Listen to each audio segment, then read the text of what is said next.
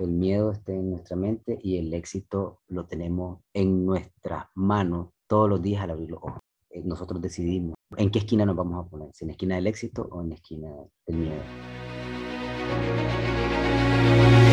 Te has enfrentado a la duda, al temor, te paralizas, no logras avanzar, sientes que el peso del mundo aplasta tus ideas, proyectos, sueños, y cuando crees que ya no puedes seguir, que todo se ha terminado, te levantas, una y todas las veces, con pasión, disciplina, perseverancia, porque tu vida tiene una razón, porque tiene un propósito, porque luchas para controlar al dragón que hay en ti.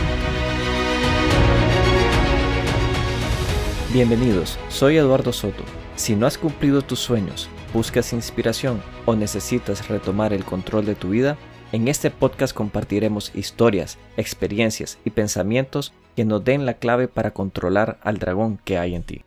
¿Alguna vez han tenido una idea a la cual le han dado vueltas y vueltas y vueltas? Pues es precisamente lo que le ha pasado a Ricardo, que por tres años dudó si emprendía o no emprendía.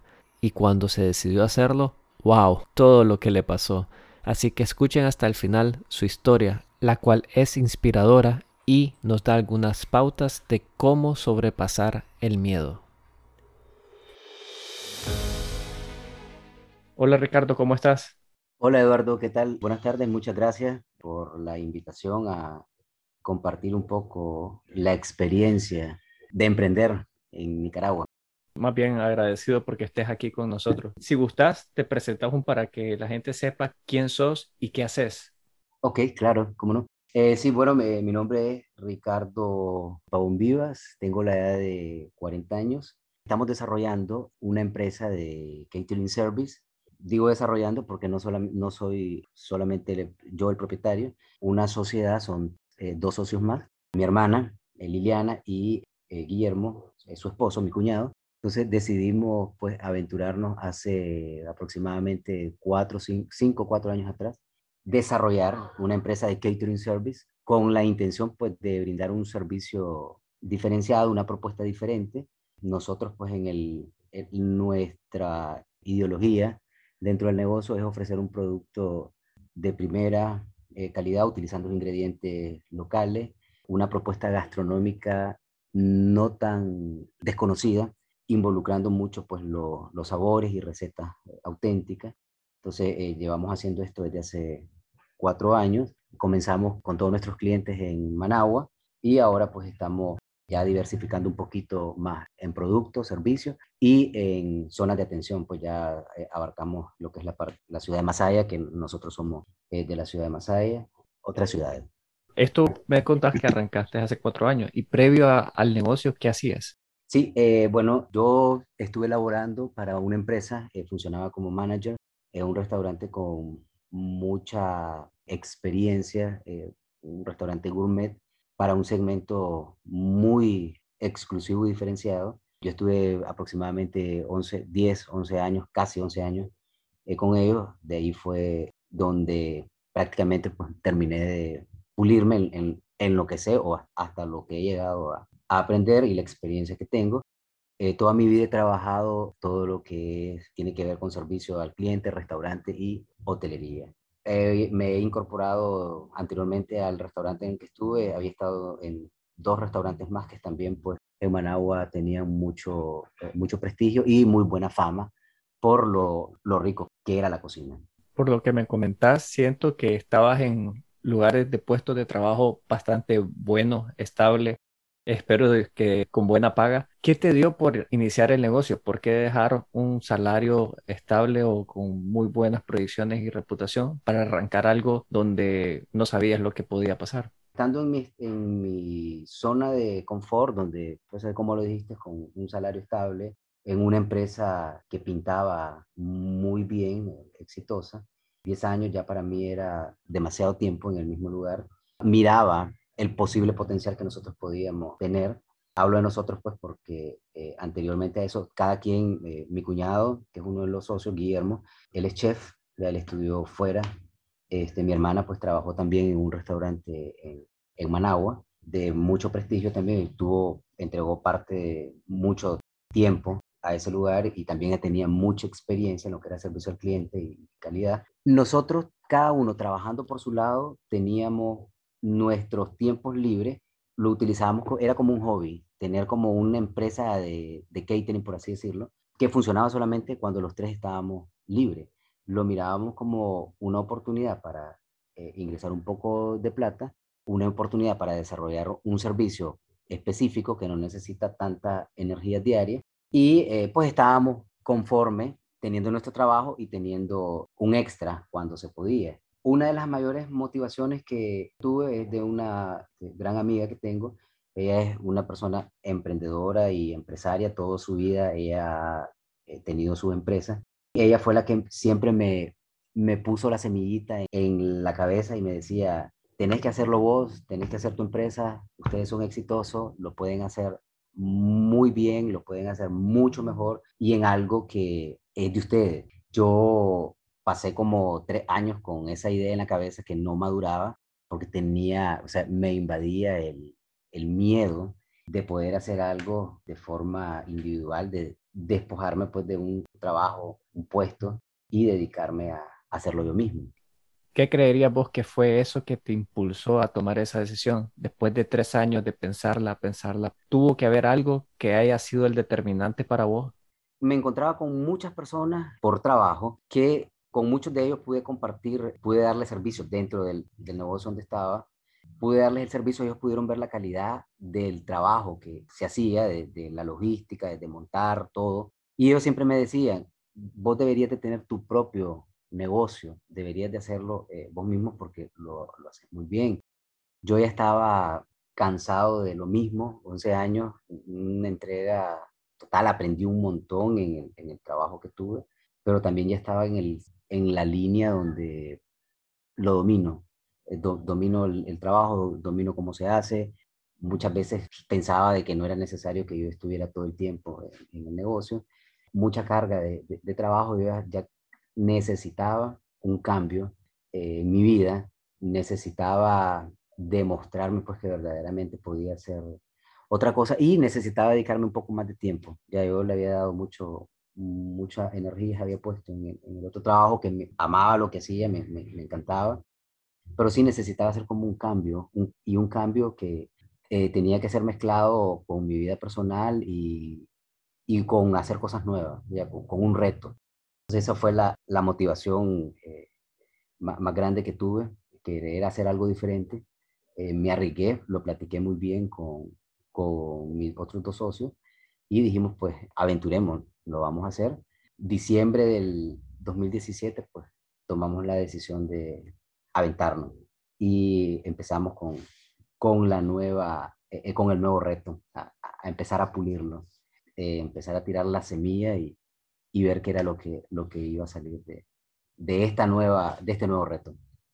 De alguna manera, parte de lo que tenías la decisión de hacerlo eran temas de factores. Eh, veo que hubo mucha motivación de muchos agentes externos que te decían, vos tenés la capacidad, lo estás haciendo bien, ¿por qué no aventurarte?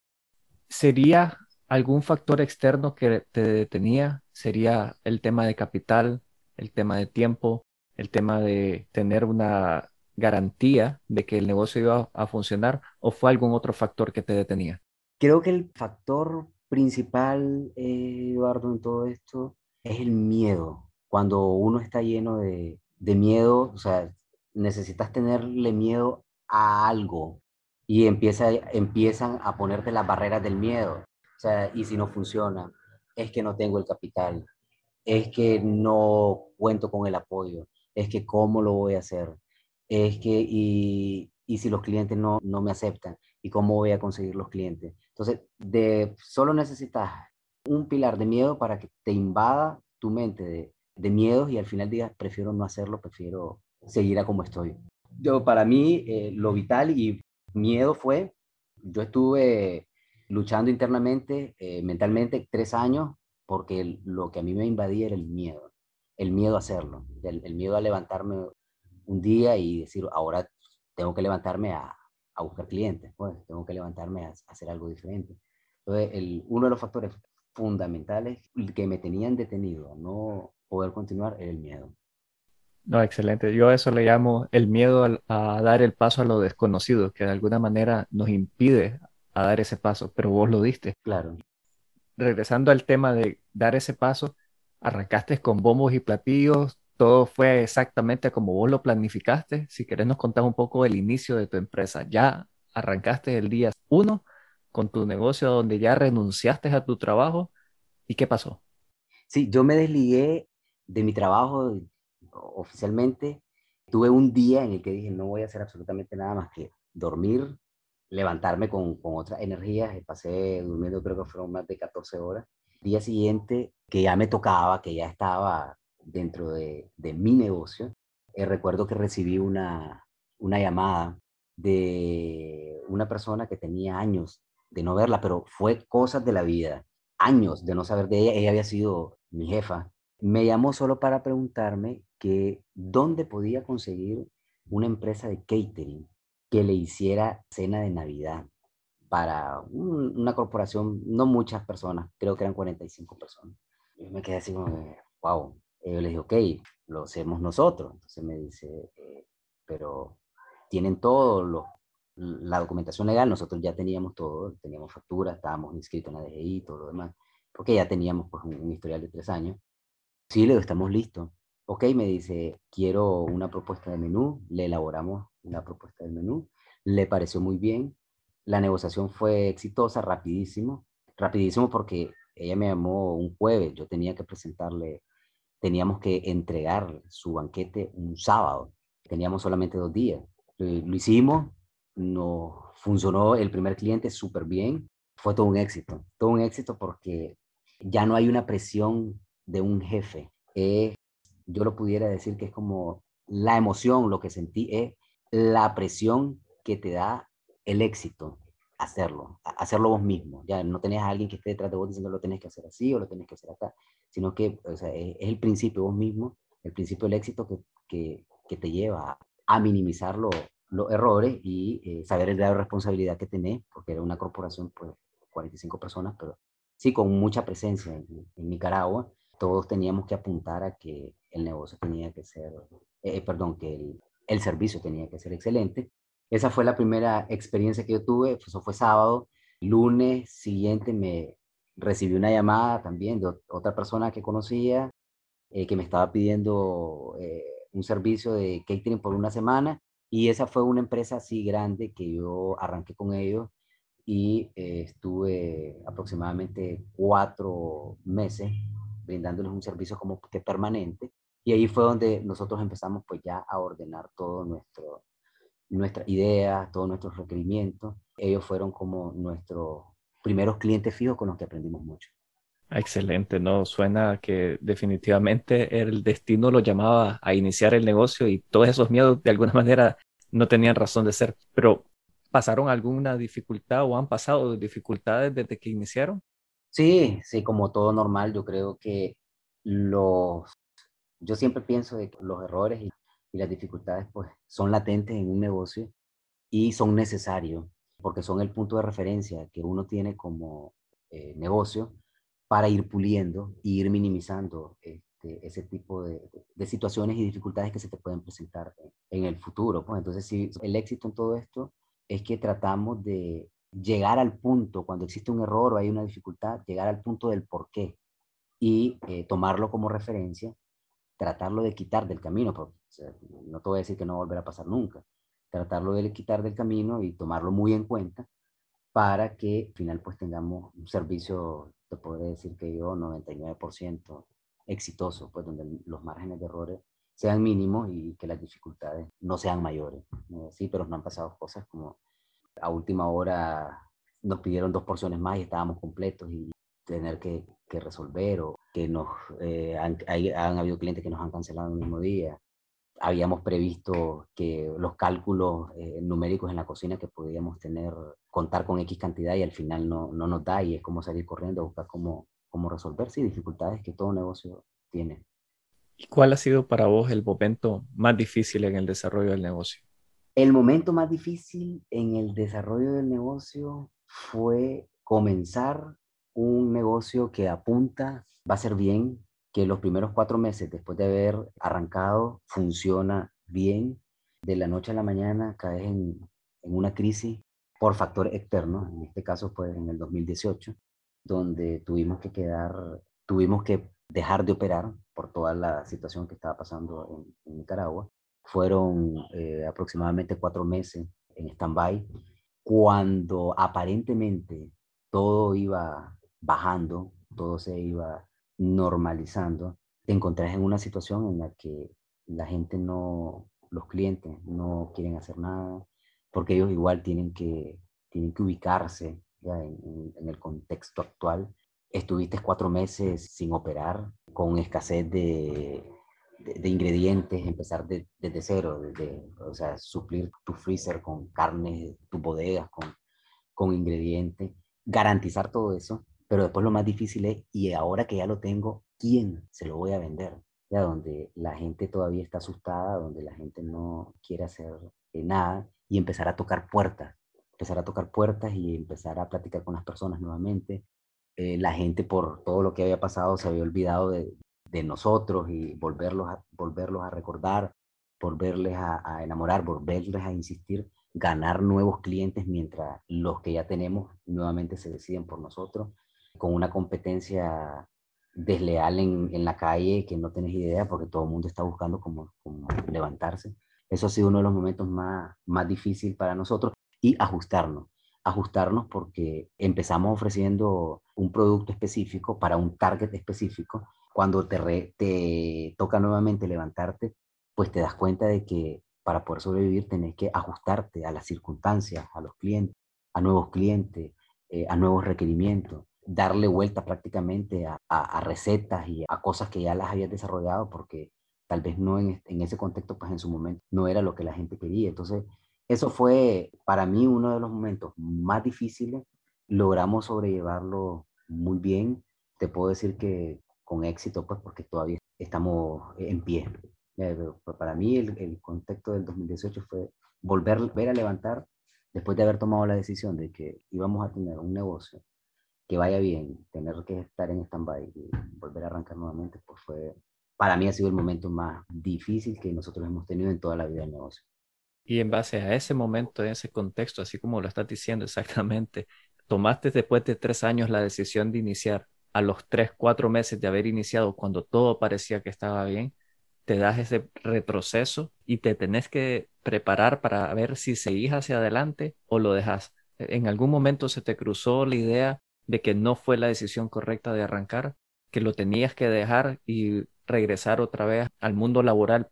Vos sabes que la mente también, llegas momentos y llegas a tener situaciones en las que a mí me tocó pensar, no era el momento hacerlo, no lo tuvimos por qué haber hecho. Tenía la ilusión de que todo iba a pasar, que solamente era cuestión de tiempo. Mientras tanto, pues tratábamos de mantener nuestra, la, calma, una paz interna para no caer en pánico. Y sí, hubo un momento en que yo lo pensé, yo les dije a mi socio, no era el momento para, para hacerlo. Me acuerdo que hojeé mi, mi currículum nuevamente para eh, empezar a, estudiar la posibilidad de, de regresar pues a conseguir un, un trabajo, pero después haciendo una valoración de todo el contexto, el contexto en el que estábamos metidos y todo lo que estábamos viviendo en general, pues creo que era aún mucho más fácil tratar de sobrevivir con lo que ya estábamos haciendo y con el riesgo que habíamos tomado, continuar nuevamente, tomar nuevamente y ponernos la mochila de riesgo, que empezar a tocar puerta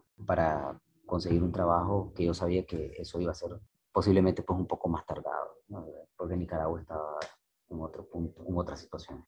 ¿Y te decías algo en particular o implementaste algún ritual en específico que te ayudara a seguir adelante? Porque, ah, como me lo comentás, era para dejarlo ahí y decir no seguir. Sí, fíjate de que yo escucho mucho a... Hay, una, hay un señor que se llama Rafael Hernández en Spotify él te habla mucho sobre el éxito, nuestros miedos, cómo sobrepasar los errores, eh, mucho sobre el perdón, mucho sobre la vida plena, sobre la felicidad. A mí eso ha sido fundamental y vital. Yo cuando tengo mis crisis de, de pánico o de miedo, siempre me voy y escucho algo de sobre él, sobre algo que me tiene que decir. Son palabras que después muy certeras, muy sabias. Sus mensajes te, te llegan mucho, te abren la mente, ya no, no quedas enfrascado. Entonces, para mí, el mejor ritual que yo he escuchado es tener, haber encontrado a este coach en Spotify y que me ha ayudado mucho. Yo he aprendido mucho de, él y él me ha sabido, eh, em, me ha enseñado, no, no, con todo lo que he escuchado, a manejar mucho sobre mis miedos y sobre cómo manejarte en la vida de, la forma, de una forma un poco más, más tranquila. ¿Hay alguna frase en particular que te llame la atención o que vos mismo te la repitas para seguir adelante? Sí, que el miedo está en nuestra mente. Siempre, siempre, siempre, siempre. Esa es una frase que yo tengo. El miedo está en nuestra mente y el éxito lo tenemos en nuestras manos todos los días al abrir los ojos. Eh, nosotros decidimos en qué esquina nos vamos a poner, si en la esquina del éxito o en la esquina del miedo. Eso es casi todos los días, yo al, levantarme, eso es lo que me mentalizo en, mi mente y trabajo en función de mantenerlo de esa forma. Es difícil, pues, sabes de que levantándote de tu cama tenés un mar de estrés de, por cosas, del tráfico, de tantas cosas que uno tiene que pasar, pero sí trato de, trato de mentalizar que todos los miedos son mentales y que el éxito lo tenés en tus manos. Y uno decide en qué esquina quiere estar, quedarte en la esquina del miedo o seguir luchando en la esquina del éxito. ¿Cuál es el momento más gratificante para vos del negocio que te diga a vos mismo, es por esto que estoy haciendo lo que hago, siento que yo contribuyo a ya sea a la vida de alguien en particular? Sí, eh, para mí el, el, uno de los éxitos más gratificantes es que la gente te pueda, los clientes en este caso, perdón, los clientes te puedan identificar ya no como Ricardo el proveedor de alimentos, sino como marca, como, pero como una marca diferenciada. El producto que nosotros ofrecemos pues es un producto, eh, se puede decir, un poco distinto. Muchas veces nos hemos encontrado, que eso para mí es gratificante, nos hemos encontrado con clientes permanentes que desconocen de muchos de los ingredientes que nosotros usamos. Eh, yo le he ido poco a poco hablando un poco de cómo usarlos, para qué sirven, qué favorecen en, nuestro, en, en el consumo de, de, de, los mismos, la gente aprende poco a poco y platicando con ellos me dice, ah, me gustó, ahora en el súper puedo encontrar tal cosa, o, la otra vez le dije a mi esposo que andábamos en el supermercado que había quinoa, yo había probado la quinoa por primera vez. Entonces, la parte educativa son dos cosas. Uno, que me identifiquen ya como, más que como Ricardo, Liliana o Guillermo, los proveedores de alimentos, que nos identifiquen como marca. Y dos, que eh, nuestra marca tiene algo educativo porque ofrecemos algo distinto. Eso es para mí una de las cosas muy importantes y que nos, nos diferencia, nos diferencia de, de, o mejor dicho, que los clientes nos identifican por, esa parte, por la parte educativa y, y como, eh, como empresa pues no, nos tienen identificado como algo distinto. ¿Algún cuento que podrás compartirnos donde te hayas sentido elogiado totalmente? Bueno, nosotros estamos de, a raíz de la pandemia, para crear un poquito a raíz de la pandemia, nosotros operábamos solamente en Managua, todos nuestros clientes estaban allá. A raíz de la pandemia, pues decidimos abrirnos un poco más en, en Masaya, que los clientes conocieran este, un poco más de lo que nosotros hacíamos. Ya llevamos aproximadamente 10 meses eh, ofreciendo el producto. La otra vez, eh, nosotros a un supermercado proveemos los alimentos para el personal y estaba en uno de ellos y mm, tenía una conversación rápida en, la caja a la hora que pagaba con, con, la muchacha de la caja. Ella nos estaba diciendo que, eh, que, estaba rico el almuerzo, que cómo lo habíamos hecho. Entonces yo empecé a darle un poquito de, de, lo que yo sabía que era lo que habíamos usado y cómo lo hacíamos. Yo llevaba unas lasañas, que íbamos a hacer unas una lasañas. Entonces me dice, ¿vas a lasaña? Sí. Ah, me dice, riquísima la lasaña que probamos la otra vez que nos trajo. Sí, lo qué bueno que te gustó. Entonces había un cliente que estaba detrás. Eh, la señora se acercó estaba escuchando toda la conversación, se acercó y me dijo, ustedes son los de la lasaña, mencionó el nombre, el negocio se llama Qué Sabroso. Qué sabroso, sí. Ah, me dice, yo la probé en un cumpleaños, mi hermana me, me llevó, me dice, riquísima, lo felicito, algo completamente distinto, novedoso. Entonces, eh, eso es uno de, los, de las experiencias que yo tengo también, así como que, que bien positiva, que la gente pueda, después de 10 meses estando en, un mercado completamente nuevo, pueda identificar nuestro producto o con una simple conversación, un simple comentario, pueda cliquear que lo que nosotros hacemos pues, eh, es de calidad, es rico sobre todo y que la gente está contenta. Ah, excelente. Bueno, para ir finalizando, quería ver que si puedes compartirnos cuál ha sido el dragón que te ha tocado enfrentar más seguido. Uno, el, dragón con el que me toca toparme muchas veces es la incertidumbre. Estamos en, en un país tan pequeño y con tantas situaciones que tenemos que vivir a diario que muchas veces te toca pensar, ¿y ahora qué hacemos? Entonces yo le digo a, a mis socios que nosotros pues prácticamente ya creo que tenemos un, un máster en, en respuesta a, la pregunta, ¿y ahora qué hacemos? En la crisis de 2018 nos tocó eh, sentarnos y, y, esperar. El 2020 pues nos trajo la, la pandemia y fue, ¿y ahora qué hacemos? Entonces fue buscar cómo combatir con la incertidumbre, más que miedo, la incertidumbre de qué va a pasar con nosotros, qué es lo que tenemos que hacer. Y de allí fue donde pues, ponemos en moda, perdón, ponemos en uso la palabra reinventarte para poder sobrevivir. Para mí uno de los dragones con los que me toca batallar constantemente es el, el tema de la incertidumbre que nos toca vivir pues como, como emprendedores, como negocios pequeños. Yo creo que ha sido una entrevista súper interesante y que hay muchos puntos que definitivamente hay que dejarlos en la agenda para tenerlos frescos y buscar cómo aprender de tu experiencia. Eh, muchas gracias a, a, a, ustedes, Eduardo, por, por la oportunidad de compartir eh, un poquito.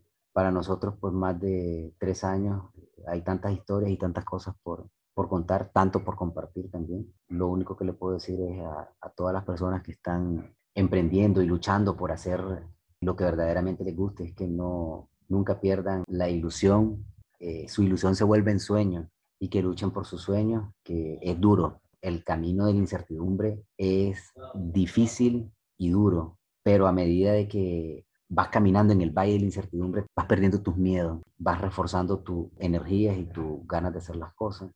Y que hay que ser constante en lo que uno hace, hay que pensar toda la vida todo te va a salir bien, ¿no? por muy mal que te pueda salir, lo malo hay que verlo como bueno, pues entonces, porque te va a dar una lección de que toda esta gente que está emprendiendo no, no, luchen, no pierdan su, conviertan su ilusión en un sueño y que luchen por su sueño, porque se puede, se puede hacer. Excelente, Ricardo.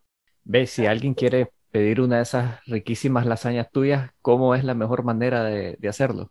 Sí, claro, nosotros estamos presentes en todas las redes sociales, aparecemos como eh, Qué Sabroso Nicaragua Catering Service. Ahí pueden también estar ligados los, eh, los, los números de celulares para el WhatsApp eh, nosotros somos 724, eh, tratamos de dar respuesta inmediato. Entonces, todo el que esté interesado, no solo hacemos lasaña, también hacemos un montón de cosas interesantísimas y creativas. Así de que estamos a la orden, nos pueden buscar en Facebook como Qué Sabroso Nicaragua, Catering Service o en Instagram. Ricardo, una vez más, muchísimas gracias por la entrevista y estamos en contacto. Como no, muchísimas gracias. Qué recorrido más interesante desde tomar la decisión, iniciar, parar, reinventarse, ¿quién lo hubiera imaginado? De las notas que guardo de este episodio es cómo afrontas el miedo. Es un estado mental, sin duda, y tú decides de qué lado lo vas a ver, desde el lado que te paraliza o desde el lado que te impulsa. Ricardo nos da unos grandes tips de cómo podemos hacer para seguir adelante. Ah, como siempre, los invito a seguirnos en Instagram los miércoles donde publicaré la frase favorita de este episodio. Y ya sabes, si tú no controlas al dragón, él te controla a ti.